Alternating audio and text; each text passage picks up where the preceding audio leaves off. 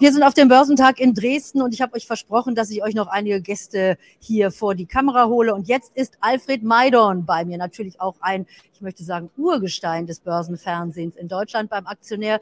Alfred, äh, was äh, schätzt du hier, wie schätzt du die Stimmung hier auf dem Börsentag ein? Sind die Anleger verunsichert vom letzten Jahr oder wollen sie wissen, wie sie jetzt wieder in dieser Phase Geld machen können?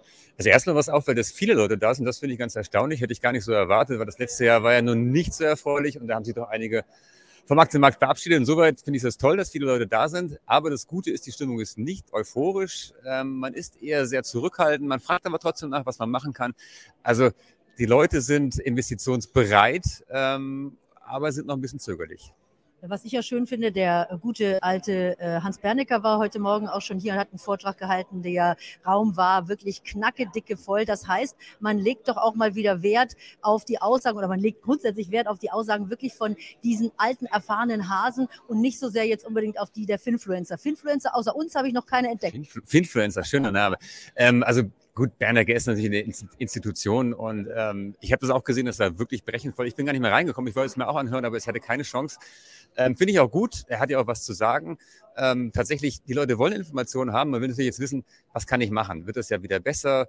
Wo sind jetzt die Chancen? Und da ist natürlich schon gut, wenn man da auch erfahrene Leute hören kann. Ähm, aber natürlich auch die Jungen äh, haben natürlich auch wieder schöne Ideen. Insoweit ähm, ist die, die gesunde Mischung macht es dann irgendwie. Ja, weil ich glaube, es gibt ja immer wieder Leute, die sagen, diesmal ist alles anders und äh, jetzt ist also die Wirtschaft sowieso verändert sich. Wir stehen vor einem äh, phänomenalen oder auch sonst wie katastrophalen Umbruch. Also das heißt, eigentlich können wir doch sagen, es ist so wie immer. Wir haben jetzt aktuell eine Phase, in der wir steigende Zinsen sehen mit den entsprechenden Reaktionen. Überraschend vielleicht an der Stelle nur, dass wir jetzt trotz der ganzen Sorgen diesen äh, super Jahresstart hingelegt haben, hier gerade bei uns auch in Europa. Ja, es geht ja an der Börse nicht um das, was wir haben, sondern um das, was wir haben werden. Und wir haben die Sorgen jetzt, aber das ist natürlich eine gute Chance für Verbesserung. Und ähm, die größte Sorge, die wir haben, äh, das ist ja die Inflation immer noch. Und ähm, da gibt es doch viele Anzeichen, dass Verbesserung in Sicht ist. Also wir haben viele Indikatoren, die äh, fallende Preise anzeigen, wie zum Beispiel Frachtraten, wie viele Rohstoffpreise, die gefallen sind. Insoweit bin ich guter Dinge, dass wir tatsächlich im Laufe des Jahres diesen Inflationsdruck wegbekommen. Und das ist natürlich eine Triebfeder für Aktien. Und ähm, wie gesagt, die Börse schaut voraus und es geht um das, was kommt. Und da sieht es eigentlich gar nicht mal so schlecht aus. Und deswegen auch dieser tolle Jahresstart. Wir werden wieder Rücksetzer bekommen, keine Frage. Aber ich glaube, wir kriegen unterm Strich ein sehr gutes Börsenjahr. Ist ja sehr erfreulich, wenn du das äh, jetzt schon so früh im Jahr auch wirklich dann prognostizieren möchtest. Äh, wo sollte man sich denn deiner Meinung nach dann in diesem Jahr mal umgucken? Äh, sind es die Tech-Werte, die doch jetzt so geprügelt worden sind im vergangenen Jahr? Oder gibt es vielleicht auch neue Bereiche, die man sich als Anleger anschauen sollte?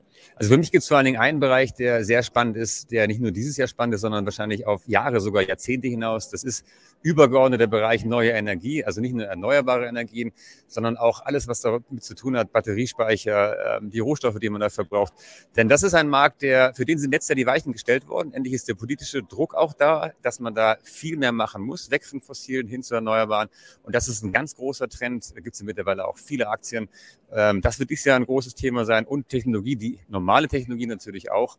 Da haben wir letztes Jahr die Korrektur gehabt, die vielleicht auch überfällig war. Wir sind in der Pandemie doch zu weit nach vorn gelaufen. Das haben wir jetzt wieder abgebaut und jetzt sind wir wieder auf normalen Niveau. Viele Unternehmen haben sich gut aufgestellt, haben Mitarbeitern lassen, was nicht schön ist, aber was wichtig ist, um wieder profitabel zu werden oder noch profitabel zu werden. Ich glaube, da sehen wir dieses Jahr ein großes Comeback und äh, wie gesagt, erneuerbare Technologie, das sind so die Themen, die, glaube ich, dieses Jahr gespielt werden. Wieder.